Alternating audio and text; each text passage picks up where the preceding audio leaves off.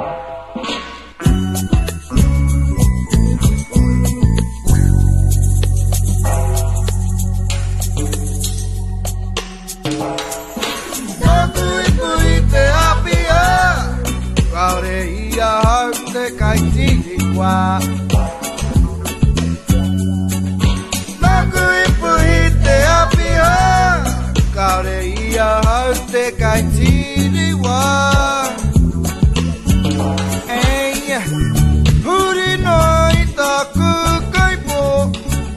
Pakataki na teviya hainaye. Ekia na kipaka paya kite hara Ina nakute kai tiri woi made. Ina nakute kai tiri woi uhie Olá, este é o I Shot the Sheriff, edição Clinted Lace, 6 de setembro de 2007. Este é um podcast feito por profissionais de segurança da informação e que tem o objetivo de discutir e comentar os principais assuntos da área. Eu sou o Ian Capino. Eu sou o Luiz Eduardo. Eu sou Nelson Murilo. Cacildo, hein? Tá com esse delay todo aí? Tá. É. Bom, e vamos lá, na edição de hoje, uh, eventos, notícias, etc. Estamos novamente com um convidado, dessa vez é o Anderson Ramos. Anderson, você está aí ainda? Opa, tô por aqui. Ah, tá. Duas horas depois. uh, teremos a música da semana e um assunto uh, sobre uh, defesas para malwares, etc., de rootkits a bootkits. Bom, é... então deixa eu apresentar o Anderson. Né? O Anderson ele é instrutor do América Latina desde 2001 e primeiros preparatórios para certificações CISP e SSCP. Já treinou mais de 2 mil profissionais em mais de 15 países. Cacilda trabalha como gerente de conteúdo educacional na Módulo, onde foi responsável pela reestruturação da formação MCSO e pelo livro Guia de Informação de Gestores em Segurança da Informação, volumes 1 e 2, tendo recebido a premiação Secmaster 2006 pelo primeiro. Uh, recentemente se tornou o primeiro latino-americano a ter um capítulo publicado no Information Security Management Handbook, livro editado nos Estados Unidos, que é considerado uma das mais importantes literaturas sobre gestão de segurança da informação disponíveis. Desempenha também o papel de Associate Editor do ISC Squared Journal, uma nova publicação mantida pelo Instituto. Atua na área há mais de 10 anos, tendo executado e coordenado de dezenas de projetos no Brasil, estudando nas áreas de segurança em redes, controle de acesso, criptografia, recuperação de desastre. Blá, blá. Agora eu vou limar, blá blá blá blá, Isso aí. Que beleza? Cacilda, Blá, blá, blá. eu vou perder o ar aqui pra falar isso aqui. O Anderson, o Anderson é carioca, né? Eu Carioca? achei que você ia cortar, cara. Deu uma cortada, deu umas cortadas aí no que você falou, William. Fala de novo, por favor. Do começo. Não, é sério, o começo deu uma cortada, o resto ficou bom. É. É. Hein, Anderson, você é Ah, é. carioca, não é? Não, não, sou paulistano. Você é paulista? Ah, achei que você era carioca. Tá certo. Muito bem. Ah, legal.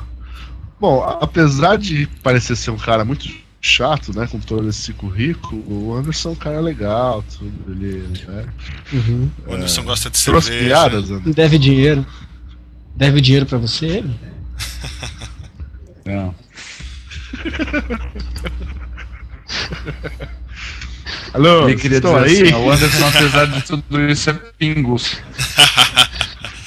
Ô, falando em cerveja, eu É lembro que sempre que encontro o Anderson, acho que é no O'Malley's. Então, ouvi dizer que o O'Malley's vai fechar, né, cara? É mesmo? É, Sabendo cara, não. Montanaro tá fora do Brasil por 40 dias, o O'Malley's não tá ganhando dinheiro. É verdade. né? Bom, então vamos lá, vai, vamos. Então, é, o Anderson vai ficar com a gente hoje aí, vai ajudar a comentar aí sobre as notícias, os assuntos, etc. E vamos falar um pouquinho mais sobre esse trabalho dele aí, uh, os livros, etc. E o que mais tiver de, de relevante. Mas primeiro vamos às notícias, né? Uh, a gente já não falou desse DeepSec aqui? Não, É que abriu falou- agora, né? Era o Call for. Papers, agora acho. Ah, agora É. tem, tá tudo certo. Ah, tá. É, agora é só que Ah, vai rolar. tá. Ah, tá. Então beleza. Não, tô com a memória boa ainda, né? Então, o Tá. DeepSec Viena, Áustria. 22 e 23 de novembro. Né? Uhum. Só isso, né? Dois dias de conferências em computadores, redes e. Ah, não. Computer Network and Application Security. Ok, é tudo sobre security, né? Uhum. Ah, vai ter um- uma coisa original também, um Capture the Flag. né? Muito bem. Ah, não vendor. É, ok. Só isso, né? Isso. É, Viena na Áustria, acho que é o grande diferencial do negócio, né? É, né? Eu vi uma. é- Quê? Vou fazendo um comentário guia no site, Uhum. tem o descritivo do evento. Uhum. Aparece assim, ó. DeepSec is a non-product, non-vendor bias conference. E na mesma linha do lado tem o nome da Microsoft e da Telecom Áustria. Uhum. É mesmo, né? Patrocinador, né, cara? É. São as ironias da vida, né, cara? Ó, de quem tá falando É, aqui, eu só conheço o pessoal do RFID. Ah, Lucas Grunwald e a Melanie Ryback. O resto, batendo o olho aqui. né? Não vai ter o keynote Tá. do Schwarzenegger. Keynote de quem? Não vai ter o keynote do Arnold Schwarzenegger. É, ué. Ele é austríaco. Ele ia- sua ele ia- informação. Não, ele é austríaco. Tá, só porque ele é austríaco. Só. Ah, Here, I wanna talk about security.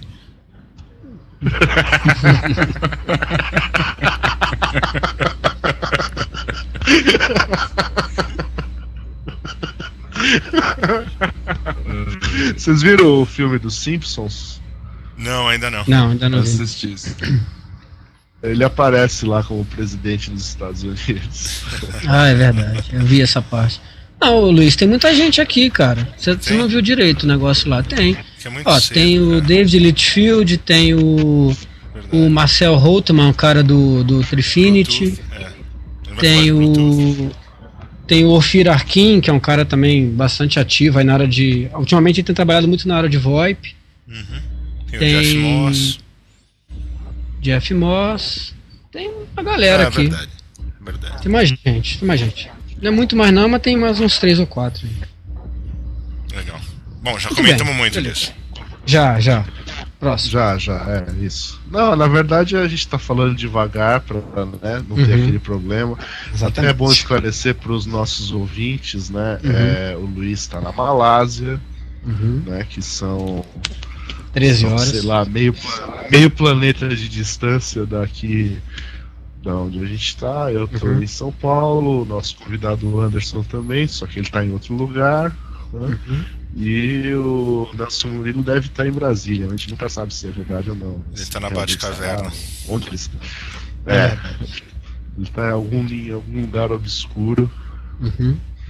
mas no Brasil, né? No Brasil, no Brasil. Com certeza. Então por isso que a qualidade sonora deve estar uma droga, né? Uhum. Tenha Mas- paciência. Vamos assim. É, tenha paciência. É. Vamos lá. É, tenha paciência porque até a Sony escuta o I Shot the Sheriff, tanto que eles agora, né, depois que a gente comentou, eles confirmaram o problema de segurança lá do, do pendrive deles lá, né? Que tem um rootkit. Uhum. Certo? Só isso? Certo. Só isso. É isso. Vão, vão, confirmam o problema e vão pro- tomar providências, né?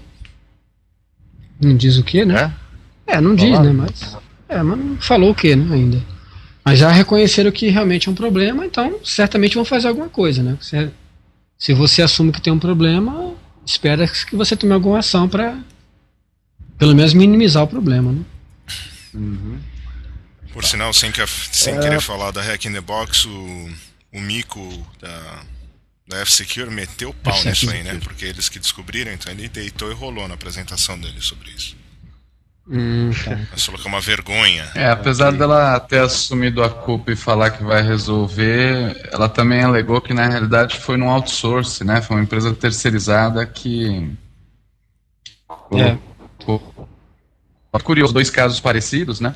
Uhum. E nesse segundo ela falar que foi a empresa terceirizada. Me parece meio estranho, né? Tá mais pra cara de política interna da empresa. É. Na verdade, foi a empresa que foi terceirizada depois do primeiro incidente, né? E deu igual. Foi, foi, parte da, foi parte da empresa que fez o primeiro rootkit e foi terceirizada agora para o segundo. Exatamente. Aquele velho ditado, né? Se você não é parte da solução, você é parte do problema. Pois é. Exato. É, Não, e eles devem, com essa terceirização, eles devem ter reduzido o custo da produção de rootkit. Pois é, exatamente. Não, mas ele falou que Agora aparece no gráfico da outra empresa. Diz que ninguém, nin- ninguém respondeu. Daí quando lançaram o negócio, daí contactaram. Falou, mas ninguém respondeu. Ah, não, é que aquele pessoal é da BMG, da Sony BMG, não tem nada a ver com de produtos aqui eletrônicos.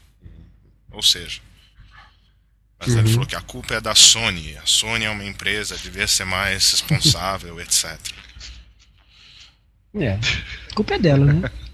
Sai com o logotipo dela, sai com o nome dela. É, terceirizado, mas tudo bem. Será que tá. É. Qual a marca do antivírus da Sony? Qual será que eles vão comprar depois dessa palestra? É. Exatamente. Bom, Cara, agora você vê, embora tenha próxima. sido a F-Secure que descobriu o rootkit dessa vez, da primeira vez foi um pesquisador autônomo, né? E os CDs eles já estavam rodando no mercado há coisa de meses. Agora, de novo, o produto que foi, que foi descoberto, ele está até descontinuado, embora ele esteja disponível para comercialização ainda, né?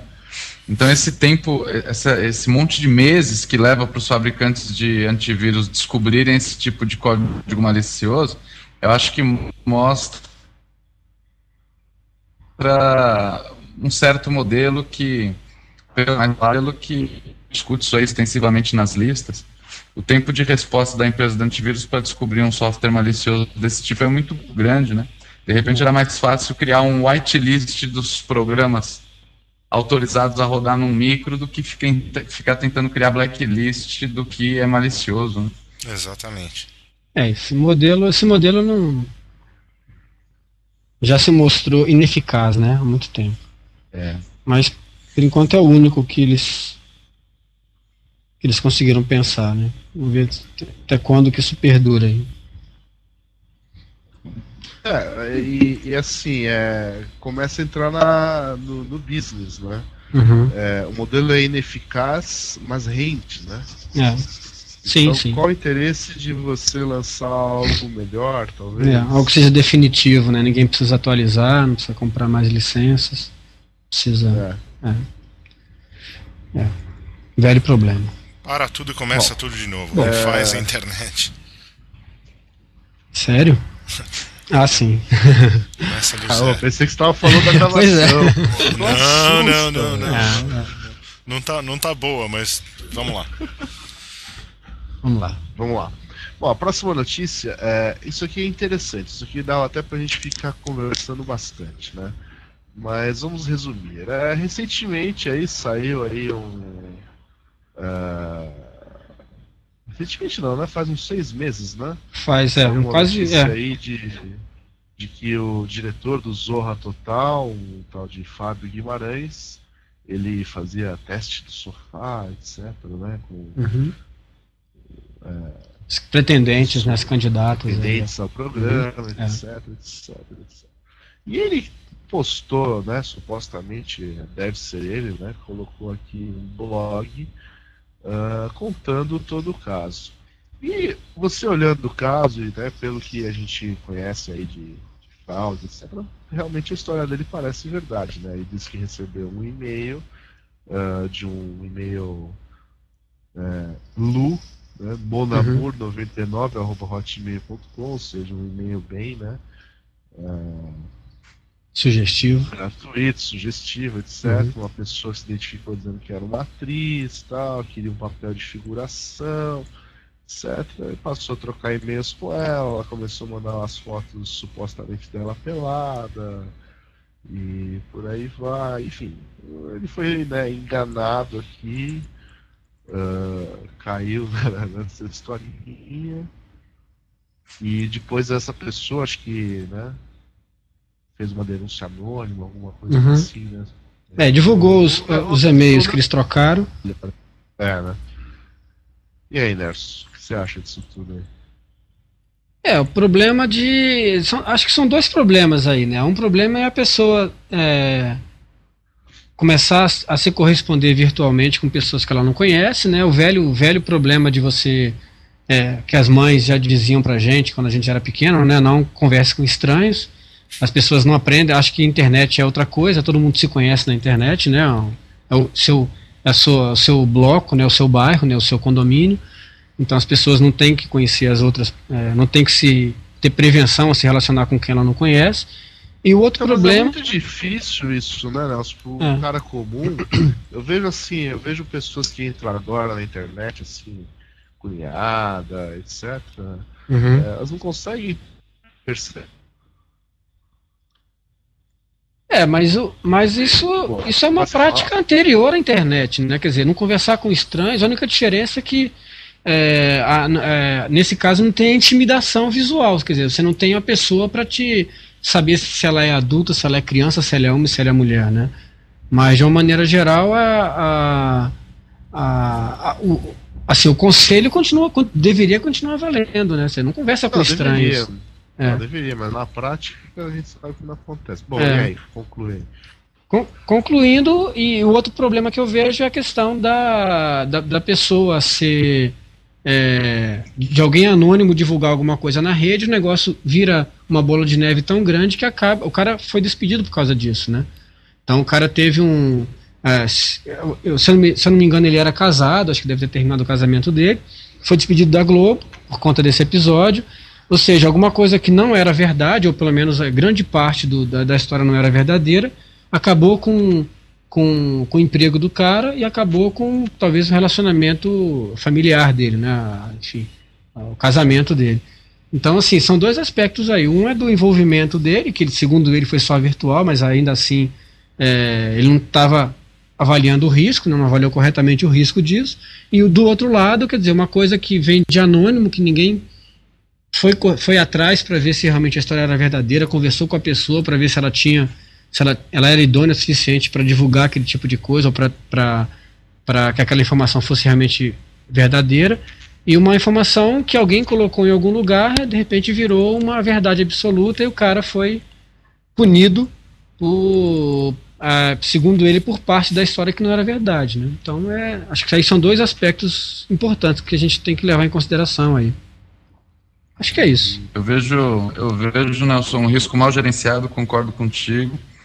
E vejo também que ficar cada vez mais evidente que pessoas que têm exposição pública, né, desse jeito, como é o caso aqui dessa pessoa, uhum. é, os cuidados aí de, de você gerenciar essas crises de imagem, né, com esse, com essa era de comunicação instantânea e de, né, e a velocidade que as informações circulam hoje, é uma coisa, uma coisa bastante complicada, né? Uhum. A gente é. tem um, colega aí que escreve livros sobre essa parte de gerenciamento de imagens, que é o Mário Rosa, né? E ele tem um livro muito interessante que fala sobre isso, que chama A Era do Escândalo, né? Onde ele fala bastante sobre como é difícil hoje você conseguir controlar os desdobramentos, né? Uhum. Que, informar, que, um, que às vezes um simples mal entendido pode causar, né? É. E é, é que tudo amplifica, internet, né? né? Isso. É, pois é, a amplificação é, na internet cara. é trivial, né? Coisa simples, né? Então é um tem que tomar muito cuidado turba, com a né? referência. É, é. É um movimento de turba. E aí, o mesmo problema simples que uma pessoa viveu na vida privada dela, a gente pode.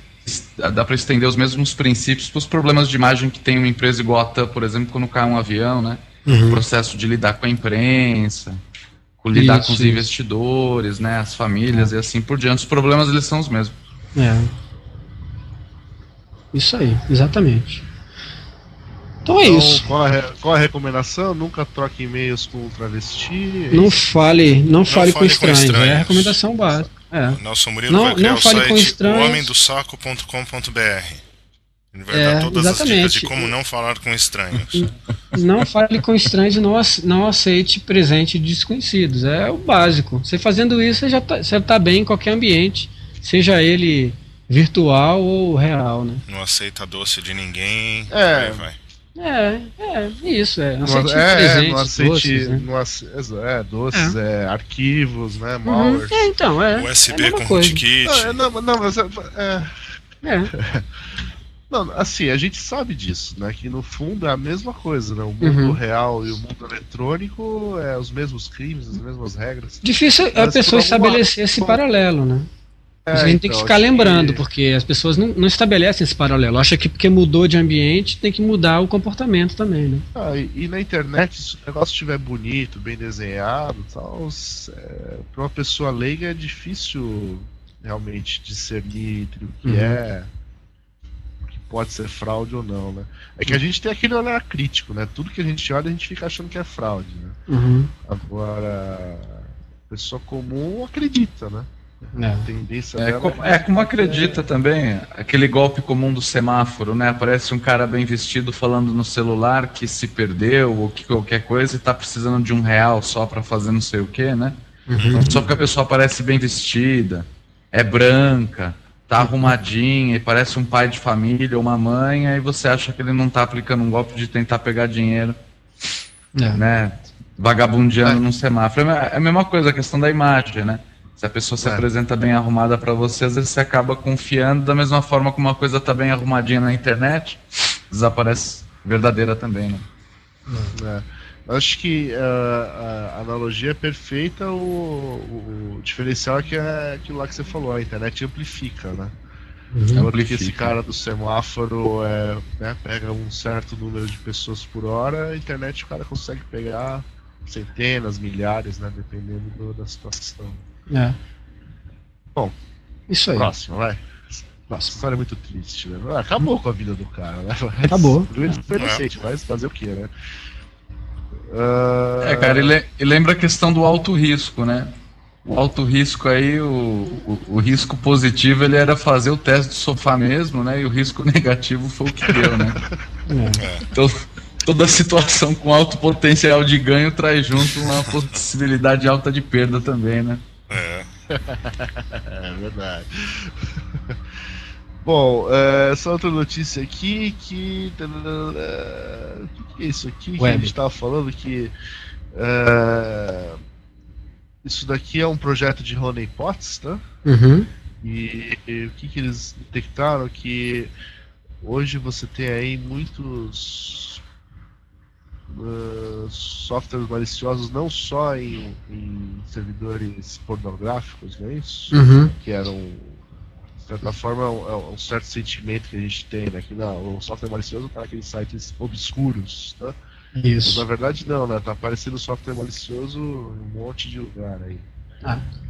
Até por essa questão de imagem, né? Que tem a ver com a questão de imagem também. Quer dizer, se você põe um software malicioso num local aparentemente idôneo, a, a chance dele ter sucesso é maior, né? Que o cara Claro. vai, menos, vai com menos prevenção a um site que ele considera idôneo do que a um site que ele imagina que pode conter, trazer algum risco, né? Você anda mais ligado numa rua escura do que num, né? numa rua bem iluminada, por exemplo. né? É, foi o que aconteceu aí Acho no último é Super Bowl, né? Nos é Estados ideia. Unidos. Lá, a final do futebol Uhum, americano, isso. o site tava, tava distribuindo malware.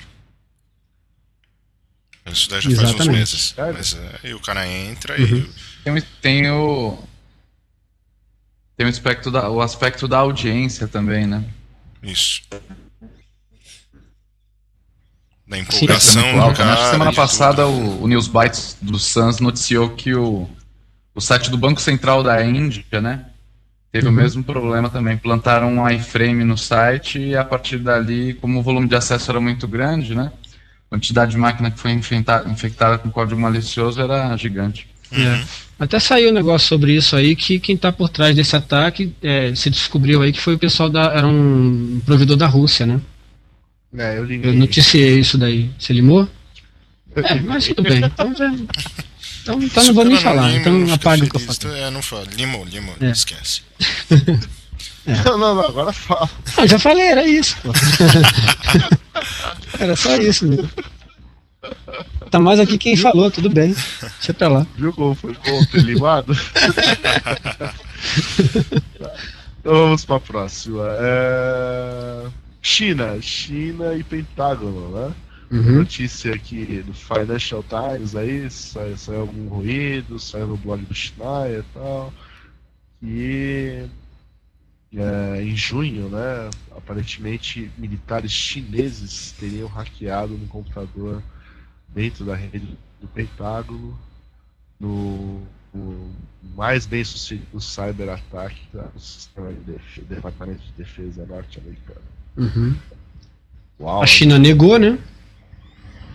A China negou, falou boa, que não né? tem nada a ver com a história. Não, eu achei engraçado assim, que ah, acho que uma semana atrás a Alemanha falou a mesma coisa, né? Sim, que teve um problema chineses da Alemanha, entrado então, a gente até comentou, é, eu acho. E, e, eu, e, o que eu achei engraçado é que nesse caso a China não falou nada. Ela falou só dos Estados Unidos. Ela falou, é, ela tá, tá falando assim, não, nesse caso aí não fui eu não, né? É. Né? Alguma coisa assim. Mas o, o, anterior não me falou nada, então não entendi. Não sei se ela está juntando as duas coisas num caso só ou se ela, por, sei lá, tá achando que os caras têm como provar que foram eles e aí eles não querem assumir que não foram. Então... Não, um é muito novo ainda, né? Esse negócio da Alemanha é muito novo. É. O outro, se foi em junho, e, e aquele negócio, né? Para o Pentágono assumir que foi hackeado, deve ter sido hackeado mesmo. Né? Negócio feio, é. Negócio foi feio, né? É, ou então faz parte de alguma de algum projeto aí de, de algum fazer alguma retaliação, campanha né? negativa. É, é, campanha negativa ou tentativa de, de retaliação, é, é, alguma coisa por aí, né? Eles estão preocupados com o crescimento da China nas vendas no mundo e tal, potência, esse tipo de coisa, então, não sei.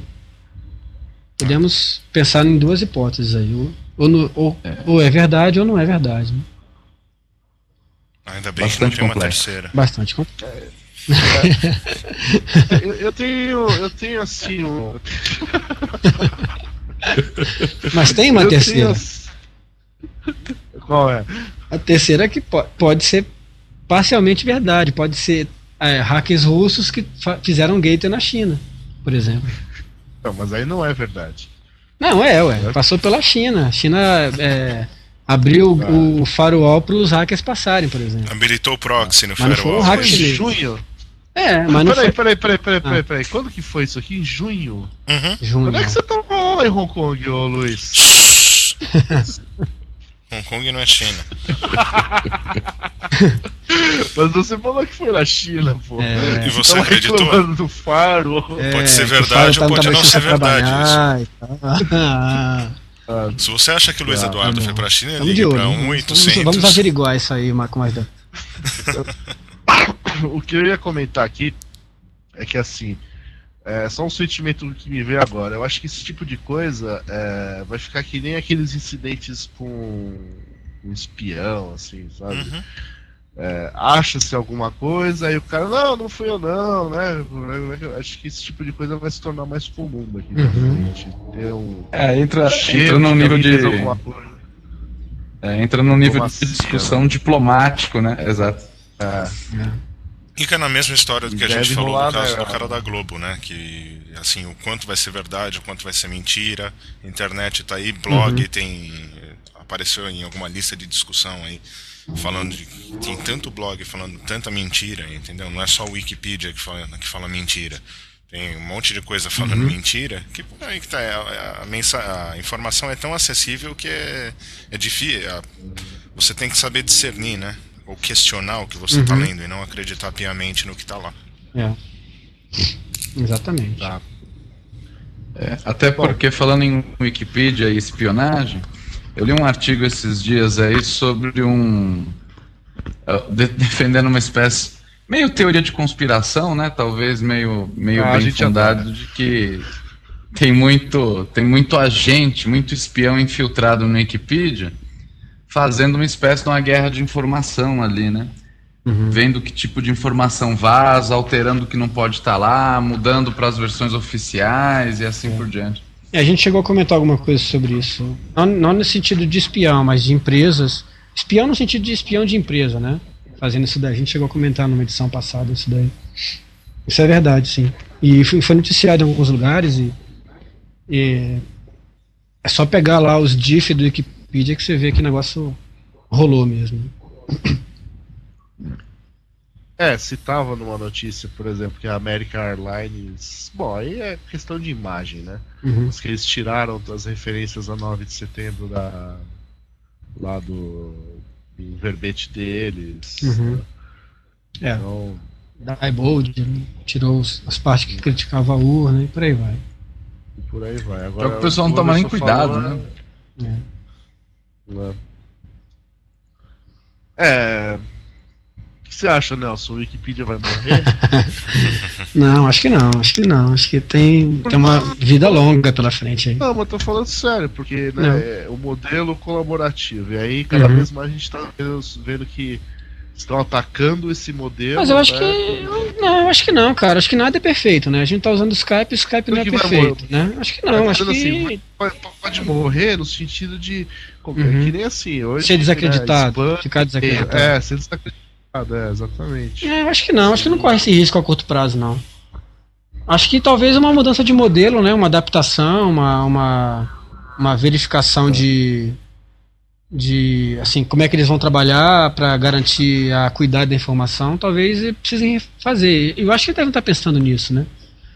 É. Mas é, eu acho que o Wikipedia ele tá com o fundador do Wikipedia ele tem um projeto paralelo agora que chama, aliás eu nem sei se entrou no ar porque faz tempo que eu não vejo, chamava Citizendium. E a ideia era fazer uma coisa meio intermediária, então nomear editores uhum. escolhidos através de um processo de é. análise é. de currículo em uma comunidade e aí ter assim uns uns editores que seriam o watchdog, vai, dos uhum. artigos. É.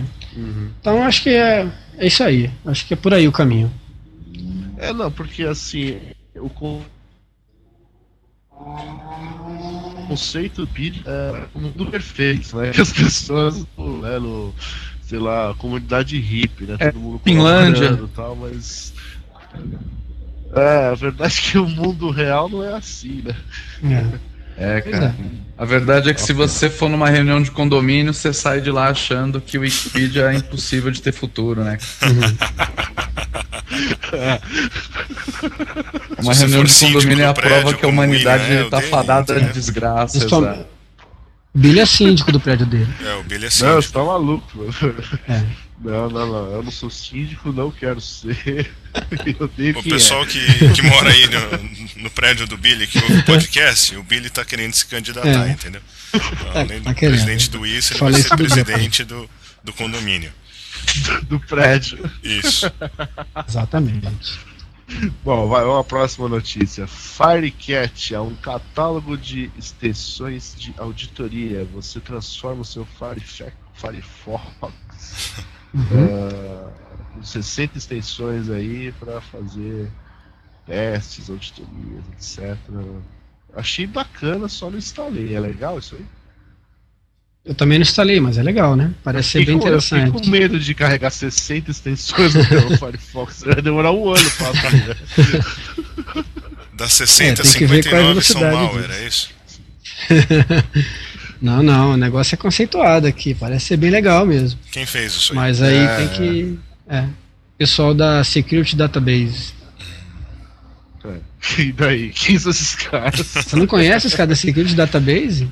Pô, com o nome deles, cara, palavras... claramente é o pessoal do bem.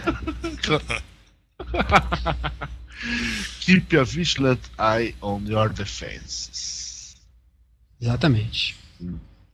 Não, mas assim, o projeto né, parece ser. não é de hoje, né? Essa já uhum. é a versão ponto né, Mas eu nunca tinha ouvido falar. Eu também não.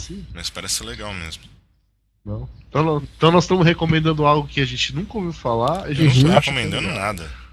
Não, não estamos recomendando nada, estamos falando que existe, não. cada um teste por sua conta e risco. Mas oh, parece ser interessante. Aí, né? é. Você tem Firefox aí, o Anderson instala aí pra gente ver se é legal. Uh, não. tá bom, então eu vou falar Cara, CC... cara, eu sou, eu sou adepto da segurança pela simplicidade, né, cara? Keep it simple. Então, 60 extensões é coisa pra macho, viu? É, é verdade. Exatamente. Eu não tenho amanhã, não. Eu, eu tenho uma daqui do meio, que, que aliás eu tô tentando achar ela, que eu não sei se tem aqui. Eu acho que é uma coisa simples e extremamente eficaz, até que vocês vão discutir isso aí numa outra notícia, que é o NoScript, que é um ah, add-on pro Firefox. Porra, aquele é fantástico, né? Ele bloqueia o JavaScript por default em todas as páginas. E ele uhum. deixa você habilitar temporariamente ou criar um whitelist meio na linha dos bloqueadores de pop-up, né? É. Eu sou mais nessa linha, uma coisa simples e direto ao ponto mais crítico. É, é esse no script também é, uso de, é, é a primeira coisa que eu instalo aqui. Uhum. É, vamos lá. O outro é o Better Gmail. vocês falam de alguma coisa. Não, o que, que você tem a falar sobre isso? Fica bom. Sobre o quê? Isso aí que você falou agora. Do. Do. do. Script? Hum. Do script. Better então, deixa o Gmail turbinado. Turbinado. Foi ícone, Todas as extensões é... do Gmail tal. As mais obscuras. Ser turbinado? É. Ou você tá Não, tá ele melhora, ele melhora um pouquinho, assim. Ele melhora um pouco algo que já era, assim, muito bom. Tá? Bom, vamos lá, né? Fuzzy OCR é um plugin pro Spam Assassin. Isso aí. E aí? Isso aí o Nelson conhece. Não, isso aí é uma. Porque assim, o, o que que os spammers. Uma das coisas que eles estão fazendo é colocar é, imagens, né? Então, em vez de eles mandarem um texto com é, Viagra e as coisas do tipo, eles estão colocando num, numa imagem. Então não tem como você bloquear, porque você não sabe qual é o conteúdo já, da imagem. É meio, é meio, velho, né? É, meio velho, mas assim, é, é, até então ninguém tinha feito nada muito nessa linha, né? Então o que os caras estão fazendo agora é incluir um OCR, ou seja, um, um software que reconhece texto dentro de imagem, para tentar identificar spam em imagens e aí é, evitar né, esse tipo de spam. É uma ideia interessante, né? Eu não sei quanto se consome de recursos de máquina, o spam assassino por si só já é um, um glutão né, de, de recursos. Com essa é. extensão aí, eu não sei quanto que isso aumenta aí. Mas assim, para quem tem para quem tem máquina suficiente para rodar e, e, né, e achar interessante, é uma, é uma solução, né? Uma solução legal para reconhecer spam dentro de imagem. É só isso. Legal. É, um grande lance é que já é, existem tem os spams com as imagens que elas já vêm distorcidas também, né? Que você, como distorcidas, assim, as letras é. já uhum. são todas tortas e tal. É, vem é, inclinado. Pra, pra, né? Deve ser pra matar isso aí, né? É, já vem inclinado pra um lado, pro outro, tem mais variações aí. É, isso aí. É uma corrida armamentista sem fim, né? É. Sim, como sempre, né? O, agora falando em spam, o William pediu pra eu trazer umas piadas aí. Você falou do spam do Viagra, né? Uhum. Esses dias eu tive um aluno que ele, ele comentou um caso interessante que ele falou o seguinte, que o, o que às vezes a engenharia social ela pode ocorrer por, por, por sorte, né? Então diz que ele teve um problema lá de um cara num certo departamento que começou. O cara entrou na empresa, né? Nunca tinha visto, nunca tinha recebido tanto e-mail assim na caixa postal, começou a receber muito spam. E aí ele percebia que a maioria dos spams era sobre Viagra, né? Cialis e tal. Aí ele foi lá nos caras da rede e falou assim: Porra, meu, eu quero saber como é que os caras descobriram que eu tomo essa merda.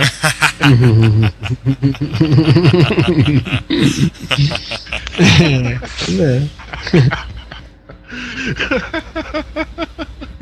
Pô, é ruim. Spam tem que contar com isso. Mas bem que ele não tava recebendo o aumento do seu pênis. é, Ia ser pior, né? E que pode acontecer é. tudo na mesma linha, né? Pois é. é. Exatamente. Bom, a última notícia do dia sobre o patente aí do Google num sistema de pagamentos por SMS. Uhum. Então, uh, é, supostamente aqui para um GPay, né, um Google Pay. Tem um pedido de patente aqui, etc. E blá blá blá. E vamos dominar o mundo. E o Google Uhum. falou que é, eles patenteiam, mas não necessariamente que isso vai acontecer e tal. É. É isso. O, isso tem a ver com, com a- o, outro boato né, do, do Google, Google Phone, né? Então aí já, já é a expansão do Google para fora do ambiente internet. Está se infiltrando aí em outros em outros ambientes aí, né? Telefonia, telefonia móvel e por aí vai, né? Então É, parece, que- parece parece que tem a forte, ver, né? É, parece que tem a ver, né? Sim, tudo se encaixa pelo Porque menos. tem registro, é, tem registro de patente já de algumas tecnologias. Uhum. A ideia é a ideia é bastante usada, né? Distribuir celular de graça pago por propaganda. É. Exatamente. Agora, os Tá táxis aqui em São Paulo tem uma empresa operando já um sistema de pagamento via SMS, né? Chama WAPA. Algumas, algumas empresas, aqui, algumas cooperativas, né? Você se cadastra, aquela belezura de segurança, né? Uhum. Uma mensagenzinha SMS, uma senha de quatro dígitos, o valor e aquilo ali é debitado da tua conta corrente, da conta do teu celular. Maravilha, hein? É mesmo, né? É. Ainda Vamos- procurar dá pra, isso Não dá pra daí. clonar celular, né? Se desse pra clonar celular, isso seria um problema enorme. Ainda bem que não dá, né? Ainda bem que não dá. Exatamente. Pois é. Não, e ainda bem que não dá pra infectar celular com malware, pra pegar a senha também, né? É. Não dá pra pegar SMS do celular, então, Mas isso não é problema, por né, enquanto, cara? As- impossível. Se o malware enquanto pegasse o tá- táxi tá bem que você ia seguro. pegar, seria um problema. Agora pegar a senha, tudo bem. Você Pegar só não pode ficar sem é. táxi. é verdade. Well, É isso. é... Ô Anderson, faz uma vinheta aí pra nós, né? É, faz uma vinheta, já que você é convidado. Uma vinheta, É. mas tipo que é uma música, vocês falam? Não, uma Se você quiser vinheta. cantar, também pode, mas Não, a gente aconselha que não. Parar. É, gente, É, você faz o que você quiser. Cara, porra, a vinheta de Vocês não já é boa, né, cara? Segurança não é um produto, é um podcast. Aí. Não, mas isso aí, é- isso aí é só a, frase. né? esse é o. Essa é a frase. É a frase, é a frase. Ah, Fala eu não alguma sou coisa assim. Eu não sou William. Caprino e você está mal. ouvindo o I Shot the Sheriff. Ah, entendi. Eu não sou o William Caprino, eu não sou o Nécio Murilo e eu não sou o Luiz Eduardo. Então, você não está ouvindo o I Shot the Sheriff. Aí. Muito bem. Muito bem. Ficou bom, hein? Boa, boa. Boa, boa. Criativo, né? Então, tá, estamos aqui. Agora eu vou ler tudo, tudo de novo. Então, estamos com o Anderson Ramos, que trabalha como lead instructor. Então, cara, como é que você foi parar no mundo da segurança da informação? Fala do. Comecei a trabalhar, na realidade eu vim da área de suporte, né? Comecei a trabalhar com, com consultoria para a área de tecnologia, estava com implementação de rede novel, depois com implementação de linha Microsoft, né? Ganhei alguns traumas, né? Implementei muito ArcServe. E aí eu fiquei traumatizado, eu decidi que eu tinha que sair completamente da área de suporte e fui parar na área de segurança, né?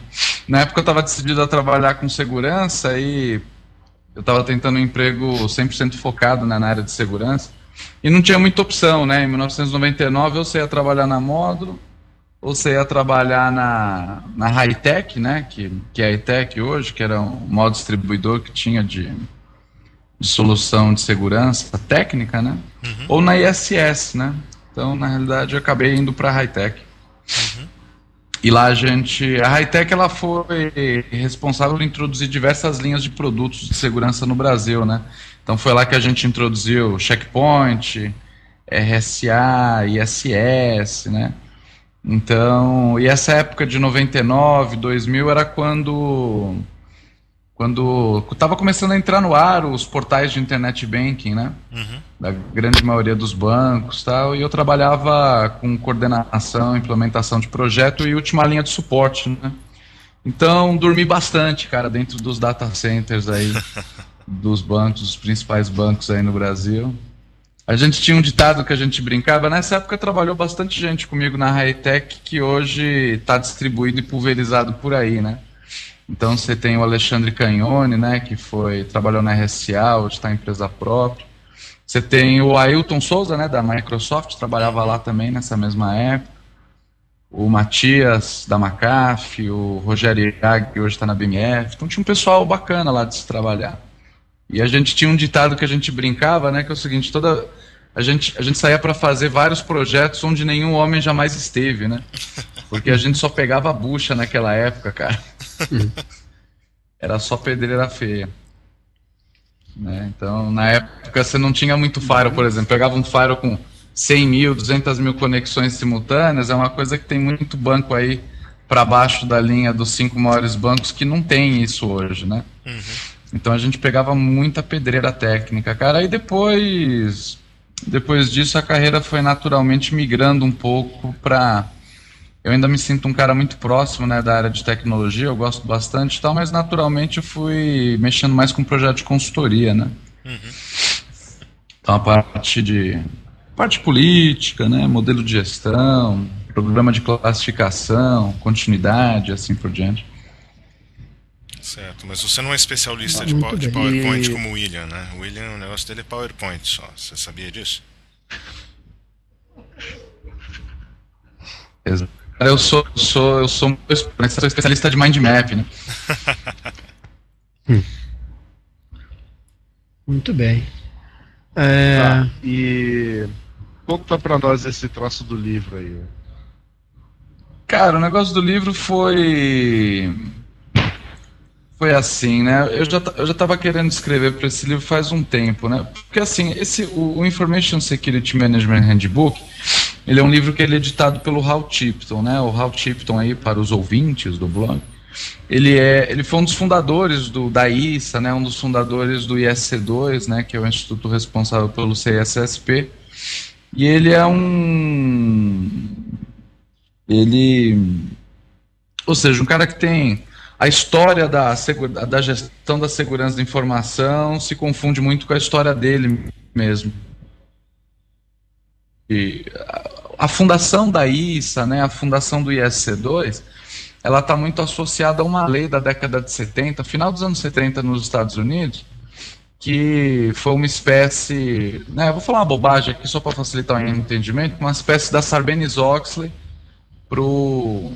para os defense contractors que eles chamam, né, que são as empresas que, que desenvolvem tecnologia de defesa, né, para o governo americano. Então teve um, uma espécie de um Data Protection Act do final da década de 70 que começou a exigir uma série de controles no ambiente de TI mesmo, né? E o ambiente TI dessa época era o ambiente de computadores, né? Não existia nem, não existia nem PCs nessa época. E aí esse pessoal se viu ali meio, se viu meio ali com necessidades parecidas e começaram a se juntar e aí foi daí que surgiu a ISA, né? Daí que surgiu o ISC2, o CSI foi fundado nessa época, né? A partir dessa mesma galera que estava ali nesse começo também surgiram o surgiu o Rainbow Series, né? Foi um pessoal ali próximo deles também que desenvolveu o Orange Book, o Red Book tudo mais. Então ele é um cara que já há muitos anos ele edita, né, esse livro. Esse livro, a ideia do livro é ser um compêndio onde eles reúnem, né, uma série de, de, de, capítulos né, escritos pelos mais diversos profissionais e esses capítulos eles são organizados em conformidade com o, com o CBK do CISSP, né, Corpo de Conhecimento da Certificação. Então é uma bibliografia muito interessante, cara, apesar de ser um livro bastante caro, né, devido ao fato que ele tem um, um acabamento muito bom, né, e por causa da quantidade de conteúdo, né, a edição desse ano aí saiu com mais de duas mil páginas, né. Então, aí o trabalho, cara, quando o Hal Tipton me convidou para escrever um capítulo, foi uma coisa interessante porque ele tinha um capítulo lá sobre um assunto que eu estava afim de escrever já há um tempo, que era sobre Deep Packet Inspection, né? Então, era um assunto que me interessava porque, na realidade, o Deep Packet Inspection, como muitas coisas no mercado de tecnologia, é um termo de marketing para referenciar um catão de tecnologias que já existem por aí há dezenas de anos, né? nos casos específicos de segurança em rede, que já existe, desde que existe Firewall, existe a maior parte das tecnologias que fazem parte de Deep Packet, do que eles chamam, né? De Deep Packet Inspection. Então, para mim foi legal porque foi, na realidade, falar de, Deep, de DPI, né? Vamos abreviar aí. Era resumir um pouco, resumir um pouco tudo que eu tinha vivido no mercado de segurança em rede, né? Desde o né, final dos anos 90 até mais ou menos o ponto que tinha alcançado hoje. Então, para mim foi interessante, foi mais foi um artigo, achei que foi bem didático assim, um artigo pequeno, não é nada muito grande, né? Mas é o nível de qualidade exigido da obra é muito grande também, então não tinha tempo de, de trabalhar em nada mais amplo, né? Por conta da limitação de tempo, mesmo que eu já tenho dois empregos, né? Um no IAC2, outro na módulo. Então, mas pô, fiquei bastante feliz, cara. Fiquei feliz de ter trabalhado lá com o pessoal, as outras pessoas que trabalham. Muita gente que trabalha nesse livro faz parte do grupo que a gente chama lá, que são os instrutores sêniores do IEC2, né? Que é o pessoal que está há mais tempo. A gente tem, existe no IEC2 hoje em todo mundo, a gente tem cerca de 30 instrutores só, né? Que fazem os seminários no mundo inteiro. E de uns tempos para cá está começando a ter alguns instrutores licenciados, que a gente chama, né? Mas desse grupo central aí de 30, que são os mais antigos, é, grande parte desse pessoal trabalha trabalha em outros projetos do ISC2, né? Ou do, do Hal Tipton, que toca muita coisa por fora, apesar da idade. E e aí a gente acaba trabalhando nisso. Várias outras pessoas que trabalharam no livro são colegas meus lá do ISC2 que ou estão baseados na Europa, né, ou estão baseados na Ásia, ou, ou, muitos também do mercado americano que escreveram para o livro. Então foi legal, foi a primeira vez que um latino-americano escreveu para esse Você livro, falou que... né? Pode falar, cara. Você falou que, é, desculpa te cortar, você falou que o livro é caro, né? Eu, eu esqueci, eu lembro que ele era bem caro, mas quanto era mesmo? É, 160, o preço é cento, não, 160 dólares, cara. Se você for pensar de maneira racional, né, até que não é muito caro, mas é para o mercado brasileiro, né, cara, é um salário mínimo, né? Tem pai de família que sustenta uma família. Por que que não, por que que não divide o, por que que não divide em o, o publica, faz uma publicação mais simples? É, cara, na realidade é assim, né, meu? É, é que nem eu comentei, pra gente é caro, né? Os caras, né? Quer dizer, cara, uma revista nos Estados Unidos, sei lá, custa 10 dólares, né? Então. É um grupo é acima de revistas, da média, né, né? Na verdade, mas então, assim, não. É acima da média, é acima da é... média, mas com um livro de. Com duas mil páginas, é. você falou não, isso? É, uhum. é são mais quase 3 mil, são 2.600. É, não, é. é um. Eu acho então, assim, eu acho que não tem, não é nada absurdo Acho que é. É, é acima é da média, mas, mas é livro, caro, né? Eu dividi em dois é... também, né? É, mas cara, acho que na área de te... acho que na área de tecnologia tem um pouco aquele negócio assim de do livro até uma coisa infeliz, né? Uma colocação infeliz, mas o pessoal de TI é chegado em livro grande e grosso, né, cara? É. Então tem esse estigma também, aí acho que mercadológico de fazer o livrão, entendeu? Uhum. Quando o cara compra um livro grande desse, cara, não sei se acontece com vocês, quando você compra um livro muito grande assim, põe em cima da mesa, dá um ar de superioridade, né, cara? Toma, tem muito cara espaço. que adora comprar livro assim, ó. É, cara, dá aquela impressão de que quando você compra o livro, você já sabe tudo que tá escrito lá dentro, mesmo sem precisar ler, né, cara? Você põe debaixo então, do travesseiro, daí não consegue nem dormir, né, cara, de tão grande que é. Exato. Mas dá, tem, tem muita gente que dá uma calmaria na consciência, né, cara? O cara compra o livro, ele dá aquela impressão que ele está muito próximo do conhecimento. Basta ler agora as 2.700 páginas. Né? Exatamente. Muito bem. E uma coisa que eu andei comentando aí com os colegas também é o seguinte, né, cara? Eu tenho contato para publicação, né? Quem tiver interessado também em publicar coisas lá, né? É, e o caminho das pedras, né? Quiser estar tá em contato com os editores e tal, eu fico feliz aí de poder se fazer tiver, esse, se essa tiver intermediação. um capítulo sobre o Gmail, aí eu acho que tem gente que vai se interessar em falar alguma coisa. interessada, assim. O Wikipedia, é, um dos dois. Exato. É. E agora eu tenho Para quem quiser produzir coisas menores, né? Eu até. Aliás, estou até falando primeira mão, precisava divulgar isso aí também, porque eu estou precisando de artigo. Eu estou trabalhando como editor associado de uma de um journal, né, um periódico que o ISC2 lançou, e é um periódico destinado assim para os profissionais certificados, né? Para quem já é certificado vai custar cerca de vai custar cerca de 40 dólares a assinatura anual, né? Que é uma coisa bem barata até para padrões brasileiros. E e a ideia acadêmicos, metade de artigos mais voltados assim para o mercado profissional mesmo, né? E, e, e aí quem quiser, tiver interessado, quiser me mandar também, o único que precisa ser em inglês. Aí a gente está falando de um artigo de tamanho menor, né? Seis páginas, oito páginas. A gente está com uma estrutura bacana.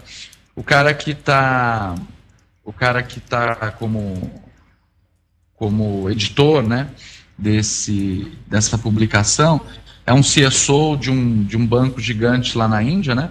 E a gente tem um grupo de editores associados aí, de uns 10 editores mais ou menos, distribuídos geograficamente para dar uma representatividade global, né? Eu estou representando a América Latina. E a gente tem mais aí cerca de 150 revisores trabalhando com a gente. Então tem um mecanismo de produção acadêmico mesmo, né, por trás desse journal. E é uma coisa interessante também, os profissionais que quiserem publicar, fica um recado aí para a produção Legal. brasileira, que assim uhum. é, é, bastante ampla, né? É, e tem, que tem Mas tem algum foco específico, assim, é, mais área gerencial, mais é, não, cara, muito não técnico, como é que é?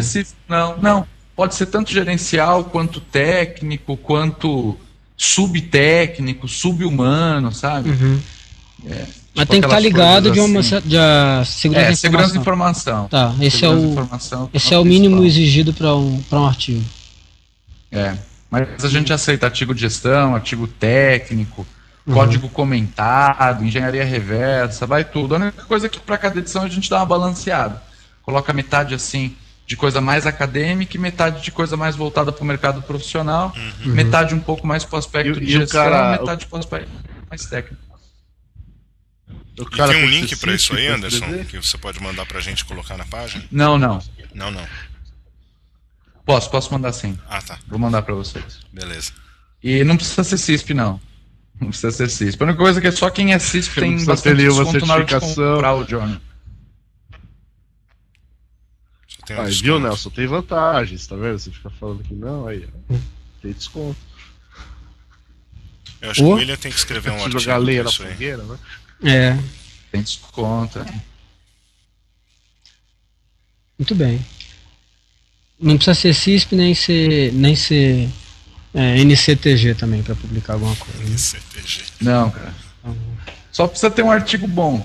Ah, legal. Beleza. Muito bem. Mais alguma coisa? Legal. Vocês, vocês iam trazer todo o pessoal da, da infância do cara para falar, o pessoal ia falar do primeiro emprego. Essa é a sua vida. Ninguém, ninguém, é, é, a gente escondeu, mas o Skype tá ruim porque a gente é. tem 200 pessoas conectadas é. aqui, entendeu? Isso, todo mundo aguardando para falar no momento certo, falar da, como que era você nos, né, na época que você ficava dormindo no CPD e tal. A gente achava que você era carioca, né? Porque assim, o pessoal, o, pessoal carioca tem mania de, de associar o nome com o local, né? Então, o pessoal, assim, tem o Neguinho da Beija-Flor, tem o, né? Então, tem o Martinho da Vila, né? Mas, o Anderson do Piscinão. Do Piscinão, lógico. Mas não é, não. Então não é carioca, então não, não é por aí o negócio. Não, não sou não. não. Na realidade, não. não né? O. Eu, cara, eu tenho, eu tenho um problema, na realidade, que eu pego o sotaque muito fácil, né, cara? E aí, como eu viajo muito para os treinamentos, eu acabo ficando com. Eu tenho um sotaque, eu acho que é meio antisséptico. Uhum. Quando eu vou pro Carioca, quando eu vou para Minas, pensam que eu sou. Pensam que eu sou carioca e aí, e aí por aí pensa que eu sou é, gaúcho. Isso aí é normal, isso aí acontece é. com a gente também. É, Polimórfico. É normal. A gente é meio. se molda, se molda um pouco ao, ao sotaque local, né? É, que nem agora, eu tô três dias na Malásia e eu tô falando malaco agora, entendeu? lá. Então, qual que é a próxima pergunta? Qual, vai ser aquela mesmo? Qual é esse projeto? Qual, que coisa que você queria, sei lá, se envolver, ou participar, ou é, coisa do tipo? Ou tem algum, alguém tem alguma coisa melhor? Não vale falar que é a paz no mundo ou qualquer outra coisa. É porque assim, às vezes tem um projeto legal que o cara é fala assim, pô, eu queria, projeto, né, se eu tivesse tempo, eu queria me envolver mais nisso, sei lá, uma coisa assim.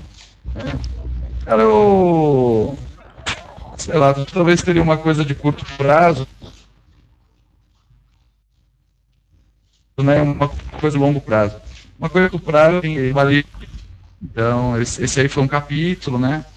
O, os dois volumes que são do Guia de Security Officer, né, que foram publicados aqui no Brasil, eu trabalhei como organizador e coautor, né? Então, embora tenha escrito a maior parte dos livros, eu ainda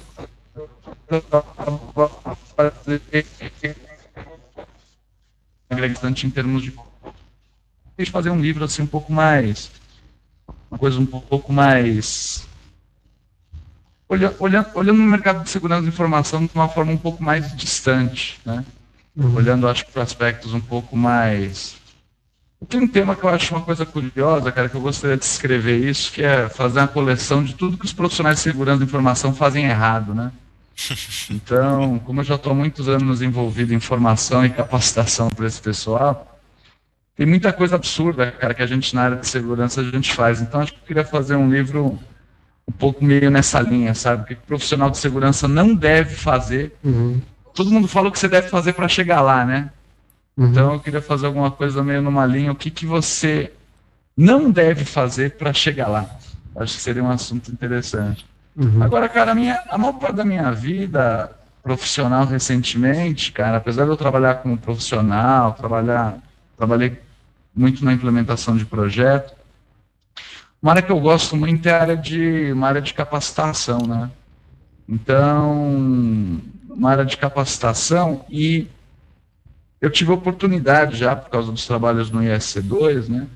Eu tive oportunidade de, de viajar bastante, ter contato com profissionais de outros países e tal.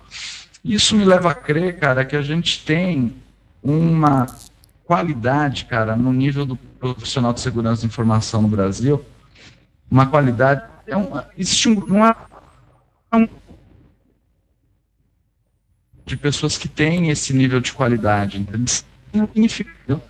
de pessoas aqui de excelente capacidade. Então, aquele meu um projeto para o futuro, assim, uma coisa que eu queria fazer quando me aposentasse, digamos assim, eu queria que um dia a gente pudesse ter um polo no Brasil de, de pesquisa de segurança da informação e desenvolvimento e um, mas uma coisa pesada, sabe? Uma coisa que fosse vista como referência mundial, uma coisa que produzisse, que não produzisse só notícia ruim, né? O Brasil hoje a gente produz muita notícia ruim de adolescente que não tem que fazer em casa, fica pichando o site, né? Uhum. Então isso a gente produz bastante. Agora acho que a gente devia produzir mais substância, né? E eu acho que os cérebros para produzir isso, eu acho que os cérebros a gente tem aqui, né? Eu acho que falta um pouco recurso, falta um pouco coordenação, entendeu? Uhum. Talvez falte um pouco até de liderança também, né? Falte um pouco. Sim, eu acho que isso é falta mais. Um grupo né? puxe, puxe, exato. Um grupo falta de pessoas liderança. que puxa, assim. É.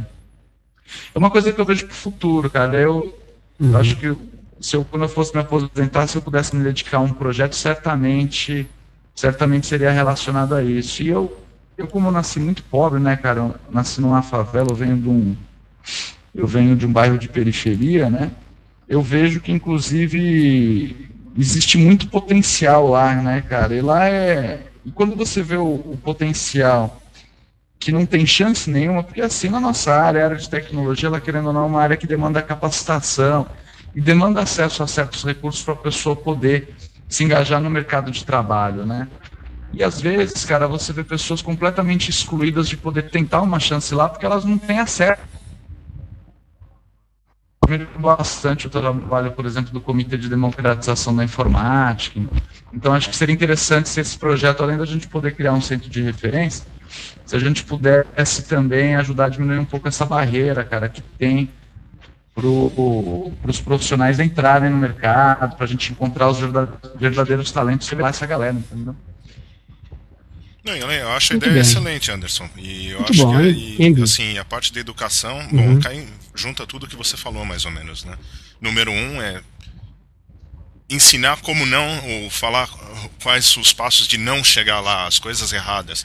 Ter certeza que ensina uhum. uh, os futuros profissionais já do jeito certo desde o começo, porque acho que não tem nem faculdade que, que cobre muito bem hoje as partes de segurança da informação. E número dois é também usar essa mão de obra, digamos assim, para o bem, entendeu? Porque se não for usado para o bem, vai ser usado para o mal, de um, de um jeito ou de outro, seja no mundo de informática ou não. Não, não tem meio termo nesse, nesse, nesse aspecto, né? É, uma, é um é, conhecimento que de alguma maneira tem que. Não, acho que lugar nenhum tem, né? Se, se você tem um conhecimento, de alguma maneira ele é utilizado, né? É iner, inercial o processo. Se você não usa ele, não canaliza ele para um lugar, não, não tem muito o que fazer. É. Acho que é por aí. Então, acho que se você um dia precisar de um presidente para o Instituto Anderson Ramos de, hum. de, Segurança da Informação, acho que o William pode ser um bom candidato é, para presidente. tem um candidato. Até lá ele vai, já, vai ser, já vai deixar de ter sido síndico, né? Já, já não vai ser mais síndico do prédio dele e pode se candidatar a outros. Né? Galgar outros. Exatamente. Outros postos. Outras posições políticas. Outros, exatamente, isso aí. É legal que a gente Música não ouve o que ele semana? fala, porque é. a conexão dele tá ruim, então ele, ele não tem o que reclamar. Uhum. Fica, fica, com o dedo no USB aí e pronto. É, é isso mesmo. ok, música da semana.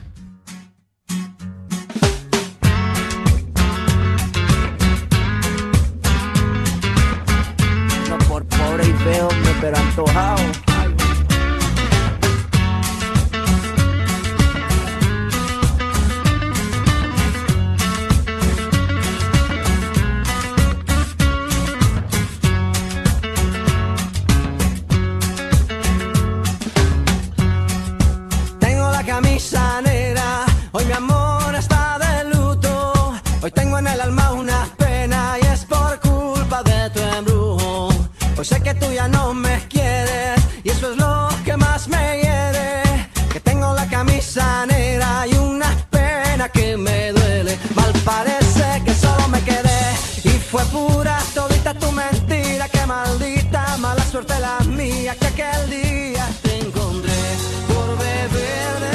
tem uma camisa preta. Você tem uma camisa preta?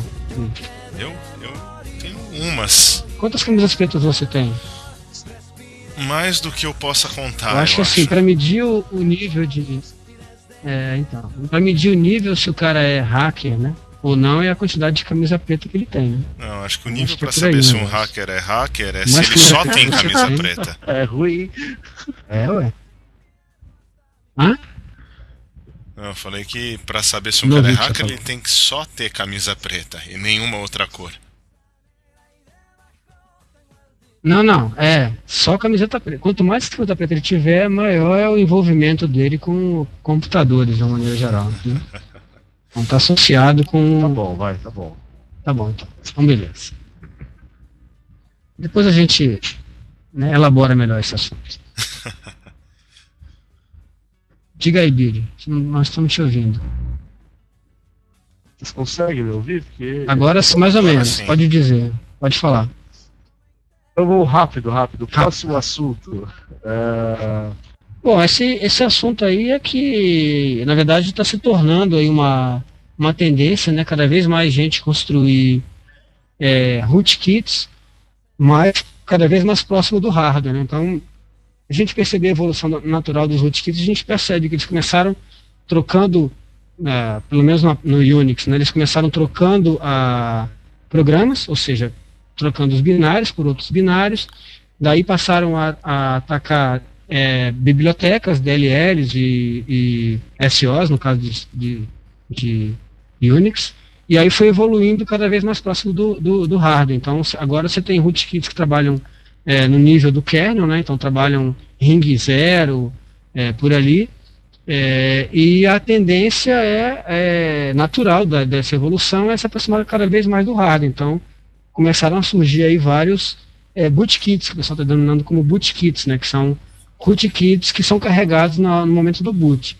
Isso não é novidade, né? Vários vírus aí é, atuavam aí na, na, na, FAT, né, na, na VFAT, trabalhavam na, na área de, de, de, de, inicialização do sistema operacional, mas isso é, parece que é uma tendência aí para rootkits, que, que, não, que tentam esconder a sua presença num determinado sistema, né?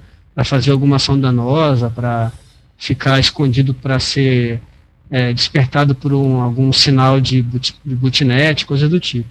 Então essa basicamente que é a avaliação aí do, do artigo e que naturalmente aí é a tendência que a gente tem, vem observando ao longo dos 10, 12 anos aí que o rootkits começou a frequentar aí o noticiário é, de segurança da informação. É isso? Acho que é isso. Uh, ontem eu o Montanaro é. e o Game Rodrigo, escuta? Eu escuto, perfeito. Uh, falei que Se alguém tivesse escutado, diria que era isso, né? Eu tô falando. Você não me ouve, eu, eu acho. escutei e disse que acho que tá bom. Tá bom, né? E aí, não, eu ia falar que ontem, na apresentação do ah. Montanaro e do Rodrigo Rubira Branco, aqui na hum. Hack in the Box, eles falaram exatamente disso. Na parte de. Ah. A palestra em geral foi de anti-forensics mas o Rodrigo apresentou uhum. um negócio falando exatamente disso.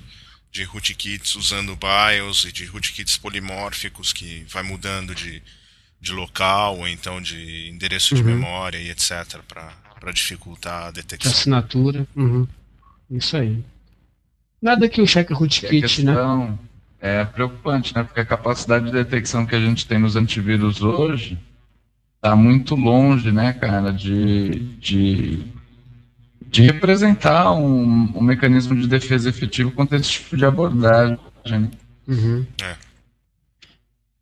é, e por outro lado, a gente percebe algum, algum, alguma movimentação também no pessoal de hardware, né? Você tem aí essas, esses novos recursos aí de TPM, de assinatura de, de drivers. Então é tudo para tentar minimizar esse. tentar ganhar essa briga aí no começo, né? Então estão se avançando aí, os peões dos dois lados aí para ver quem consegue chegar primeiro no, no rei do outro lado, né? Então é uma assim, não, o pessoal está mostrando que não está parado, está tentando fazer alguma coisa aí para a gente já comentou sobre TPM, sobre coisas do tipo aqui, né? Sobre essas tecnologias de, de hardware aí. E parece trazer algum desconforto para o usuário a princípio, então é uma coisa que tem que ser melhor avaliada aí para ver se quem é que vai ganhar essa briga aí. Mas é uma tendência, claramente é uma tendência se aproximar cada vez mais do hardware. Né? É, e eu acho que tem um princípio básico que vale aí, que sempre valeu, né? Que é preservar a integridade inicial da plataforma, né? Uhum. Pois que acho que o foco tem que ser totalmente na preservação da integridade, porque qualquer, qualquer violação mínima depois compromete totalmente, né? É. Para você tentar qualquer tipo de mecanismo mais efetivo. Uhum. Acho que às vezes o, o, né, a gente até isso é uma coisa longamente discutida, às vezes a questão do antivírus ou da detecção trabalha muito no paliativo, né? É. A gente tinha que trabalhar mais na preservação da integridade da plataforma. Uhum. Que é a é, única coisa que a gente sabe é de antivírus né? que isso é mais complicado para quem para quem trabalha com um ambiente distinto. Você tem um sistema operacional de um fabricante, um antivírus de outro, software de outro, software de outro hardware de outro. Dia. É. Quando você tem um, um, fabricante que vende desde o hardware até o software, isso talvez fique um pouco mais fácil de. Mais simples. De mais simples, pelo menos, né? Não sei se mais fácil. Pelo menos mais, mais simples, simples de administrar, de administrar exato. Então, é. o problema-chave é a administração, né? É, exatamente tudo se integra, a tendência de se integrar, de se integrar melhor. Ou então fazer protocolos de integração mais robustos, talvez, né? Também pode ser um caminho. É aquilo lá, né? Vamos parar e começar tudo de novo, né? Marcos é Ranum, né? É, porque foi, né? Foi uma gambiarra atrás da outra e agora a gente se enrolou num ponto que não, não sai mais, né? Uhum. E que não dá para começar é de novo. Problema... Tá? Talvez. Cara, não dá para começar não. também porque a, a, eu acho que a lógica econômica que criou essa gambiarra atrás da outra, ela é, é ainda é a mesma isso. hoje, entendeu? É. Esse é o grande problema. A lógica que cria a gambiarra, ela não mudou. Então a gente, na realidade, vai ter que continuar convivendo com esse tipo de situação, né? É. É, Você pegar, pega um- é por tipo, exemplo, ele tá aqui falando no Skype, né? empregos. Falando em Skype. Em geral, por exemplo, um software de, de voz sobre IP, a plataforma ela se populariza, apesar de haver uma preocupação com a segurança, a preocupação maior de você usar o Skype é se a qualidade da voz está boa, o software é simples de utilizar para o usuário, ou se ele é um software leve que não carrega muito a máquina, né? Então isso gera uma coisa que é uma tendência natural a você produzir o produto focando mais na funcionalidade que na segurança. Depois que a plataforma ela se torna popularizada, ela chama a atenção de quem faz a pesquisa de vulnerabilidade, porque hoje a pesquisa de vulnerabilidade, embora seja uma atividade que é um hobby para muitas pessoas, ela é utilizada como uma estratégia de marketing viral, né? Uhum, o cara é. vai lá, descobre a vulnerabilidade e consegue gerar mídia espontânea para a empresa dele, né? Isso. Então você só tem isso quando a plataforma se populariza. Aí depois que a plataforma já está popular, o pessoal começa a pesquisar a vulnerabilidade, não teve a preocupação com segurança desde o começo, aí você tem remendo atrás de remendo, né? Então acho que enquanto a lógica econômica que produz esse tipo de software não mudar, a gente na realidade paradigmas, os mesmos problemas que o pessoal convivia na segurança da informação há 20 anos atrás, que é o que a gente tem hoje ainda, né? Exatamente. Acho que é bem por aí mesmo. E as gambiarras continuam existindo, até porque o que a gente mais faz é gambiarra, né? Ninguém enfrenta os Gambiarra, problemas ou começa do, do jeito certo, né? A gente vai começando do jeito que, que dá, né? Que dá para começar. Ah, dá pra acho, começar. acho que, acho que virou um Isso círculo- um isso círculo garante um- vicioso, né? Uhum. Não dá pra É. sair disso. Vocês acham que daria pra sair disso? Acho que não, acho que é difícil. É, Até- se- é, se eu for, acho assim, que por um exemplo, o- longo termo, não, não que vai acontecer muito rápido. É, você pega coisas tipo X400, X500, o próprio X25, né? É, que eram coisas mais, é, é, talvez mais bem elaboradas em termos conceituais, elas, elas são complexas de serem implementadas, né? As pessoas não conseguem enxergar por que aquilo é, é necessário. Então as, as pessoas começam fazendo coisas mais simples e as coisas mais simples vão ficando, vão agregando funcionalidades até que, vira, até que vira um monstro, né? Então as pessoas não têm esse planejamento para de 10 anos para fazer um negócio, né? O negócio começa simples e depois vai crescendo de acordo com, com a demanda, né? Então é uma coisa por aí. Bom, Isso aí. enquanto tiver gambiarras, teremos podcast. Teremos né? podcast, exatamente. Enquanto tivermos Isso. duas latinhas e um fio no meio, teremos um Isso podcast. aí. E algum problema de segurança com as duas latinhas, É, é isso aí. alguma vulnerabilidade, né? Com a vulnerabilidade. é. Bom, então é isso aí. Te quero agradecer a presença aí do senhor Anderson Ramos. Eu vou ler de novo aqui. Ele trabalha com o instructor. Não, você devia ler, porque no começo deu uma cortada. Dá, uma- dá uma lida de novo aí, vai. Por gentilmente. Ah, não, ó, publica isso no blog. Vai cagar. é, ó, não, o Anderson é o cara, sério. É, mas vai, vamos resumir. É o cara do S Square tal, ele já treinou mais de 2 mil profissionais em 15 países, publicou aí um capítulo do Information Security Management Handbook, Isso aí. é, é coautor aí de dois, dois livros é, da Fundação MCE. Cortou de novo. Uma cortou tudo de novo. O negócio é o seguinte: se você Ah, então- pensar em alguma letra, né? Essa letra estará associada ao currículo do Anderson. não é isso? Obrigado, viu, Nação? O mais importante é que o Anderson não, treinou, não só ele treinou mais de 2 mil prof- profissionais, ele treinou mais. Ele treinou direito mais de 2 mil profissionais. Isso que é muito Direito, importante. direito, Exatamente. É, isso, Esse é mais importante. é, isso é importante. Isso é verdade. Então é isso aí, senhores. Bom começo. Ali- aliás, aliás, de- deixa, aproveito para dizer que um desses seria o 1999. Afinal, eu já participei de um treinamento com Ah, um professor É long time ago um não aprendeu direito. sobre gente sabe Firewall One. Farol. Não, eu já Foi de Farol tudo. ou ele foi de, Firewall One foi de Cisco? Não, Firewall foi de One, né? Firewall One do tempo que você tava lá na ETEC. Foi quando eu te conheci, inclusive. Foi esse treinamento. É, exato, foi nos primórdios, né? E realmente você já era um bom instrutor desde aquela época. Então, é, acredito Obrigado. aí em tudo que está escrito. É, e né? para entrar em contato com esse podcast, eu mando um e-mail para iss.nãopode.com.br. Deve ter cortado tudo. Não, cortou essa não. saiu. Essa parte não cortou. Ou então 3da.nãopode.com. É isso aí. Então, é- então é isso aí, obrigado senhores. de novo, cara. Falou. Desculpa Obrigado, a bagunça. obrigado, Anderson. É. Cara, valeu, foi um prazer. O podcast de vocês é muito engraçado. Foi uma honra estar aqui. Beleza, obrigado. Galera, eu vou Valeu, nessa. senhor. Vou começar minha sexta-feira. Beleza. Beleza. Então, ah, mas eu não fiz o pipo. Eu vou começar meu feriado. Desculpa, eu não queria causar inveja, Luiz. Maravilha. Cara, vida de viagem internacional é uma merda porque você perde todos os feriados, né? cara? Com certeza, eu perdi o dia do trabalho nos Estados Unidos e eu não sei o que mais. Não tem mais 7 de feriado. setembro. 7 de setembro.